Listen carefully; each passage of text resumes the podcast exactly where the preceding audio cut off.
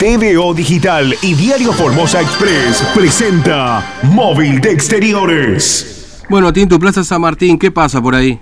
Bueno, pasa de todo, Fernando. ¿eh? Acá hay muchísimos carteles y hay uno que me llamó muchísimo la atención que es Cercilia Agüero. No sé Mm. si te suena ese nombre. Sí. Eh, y bueno, hay Le contamos a la más. gente quién es Ercilia Agüero. Es una dirigente del oeste provincial de la localidad de Ingeniero Juárez que fue detenida hace poco tiempo por reclamar justamente por los centros de, de aislamiento, ¿no? Exactamente, Fernando. Muchísima la convocatoria de la gente que está acá en frente de eh, la estatua de San Martín, se podría llegar a decir así, Fernando. Y nosotros estamos con uno de los referentes de... eh, eh, sería Libres del Sur, estamos hablando de eh, Barrio de Pie, eh, Mm. con el señor Antonio... Nievas. Nievas, perdón, se me estaba por decir otra cosa, porque justo vi a Antonio Galeano. eh. Bueno, eh, ahí está. Eh, Nieva, bueno, cuéntenos eh, la convocatoria de hoy, qué van a hacer, dónde van a ir eh, eh, la, la marcha, hacia dónde va. Sí, en realidad vamos a Casa de Gobierno, eh, digamos, a exigir la liberación de estos cuatro detenidos, los cuales, digamos, fueron detenidos en primera instancia por allá el 19. Esta gente lamentablemente estuvo privada de su libertad durante tres días, se presentó la escarcelación, deberían estar en libertad, pero automáticamente se los llevó, digamos, a padecer un, digamos, una cuarentena, en lugar de llevarlo a Juárez, que era el lugar que correspondía, se los retuvo en la propia lomita y bueno, ahora están ahí. Tres de ellos están en un cuarto juntos y la otra mujer está en, digamos, en el hotel Puesta del Sol, algo así.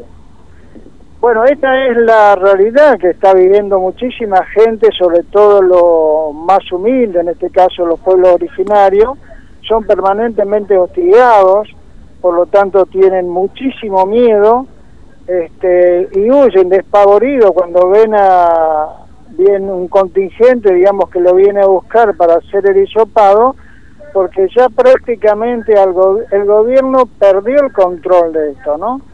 Este, hoy la gente en lugar de tener confianza hacia los organismos de salud le tiene digamos mucho miedo y se resiste a hacer el hisopado. Y vos sabés que es que aquí en Formosa mismo ya se está dando esto. La gente se, escuen- se esconde, digamos, porque no quiere padecer los 14 días o lo que fuere por ahí 30 días, ¿no? Claro. Eh, eh, bien, Fernando, acá te está escuchando Antonio Nieva. Sí, Nievas, ¿cómo le va? Buen día, ¿cómo anda? Buen día, ¿cómo Bien, bien, bien, bien. Bueno, la semana pasada, tengo entendido, también hubo un comunicado de Libres del Sur y Barrios de Pie justamente condenando lo que consideran la violación de derechos aquí en Formosa, ¿no? Este, eh, Tumini, ¿no es cierto?, es el, el referente a nivel nacional que tienen ustedes. Sí, sí. No, nosotros de hecho venimos expresando ya hace muchísimo tiempo esta situación, ¿no?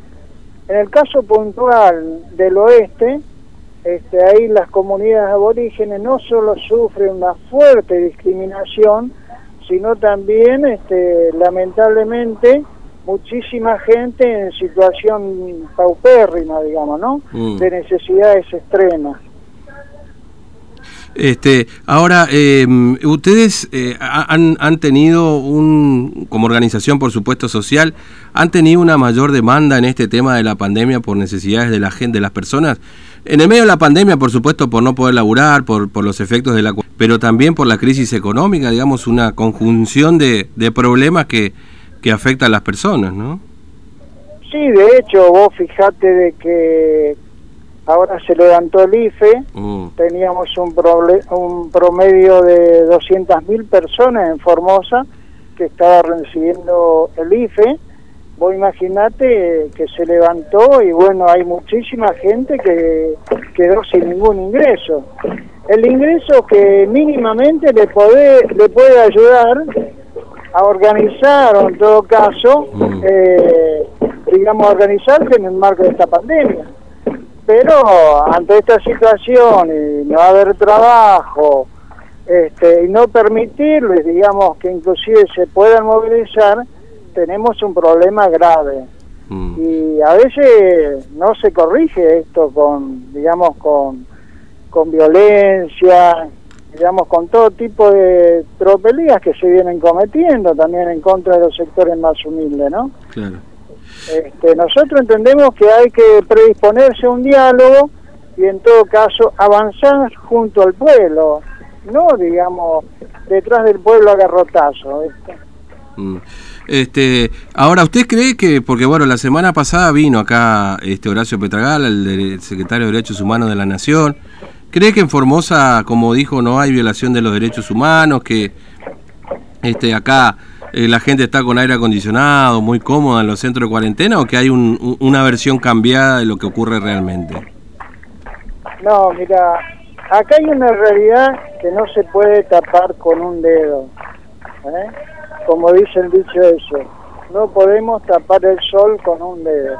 Mm. Acá hay una realidad que nosotros la venimos expresando hace años, hay un montón de situaciones, digamos, donde todo el mundo se aprovecha fundamentalmente de los que menos tienen.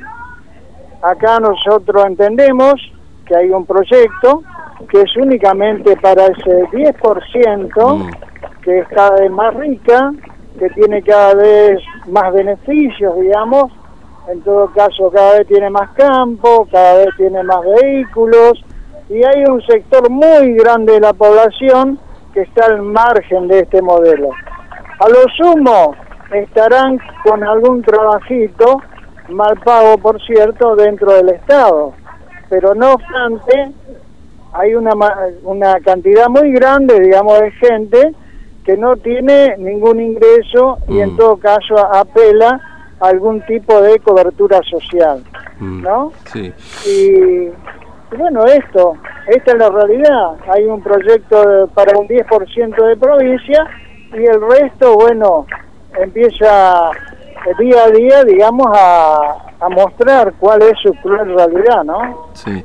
Este, Nievas, gracias por su tiempo, muy amable, que tenga buen día. Por favor, gracias a ustedes gracias acá a, Antonio Nieva, bueno, que nos contaba justamente el motivo de esta marcha. Fernando, te cuento, más o menos como para que tenga un panorama cortito nada más, aunque estamos en las 9 de la mañana. Te digo que está eh, la gente de la policía del cuerpo de tránsito está sobre la avenida 25 de Mayo y también sobre eh, la calle José María Uriburu, cosa de poder ordenar todo el tránsito en esta zona, ¿no? Una mañana muy tranquila acá en el centro, pero esto se ve alterado por los bombos y, bueno, la cantidad de gente que hay acá enfrente de la plaza.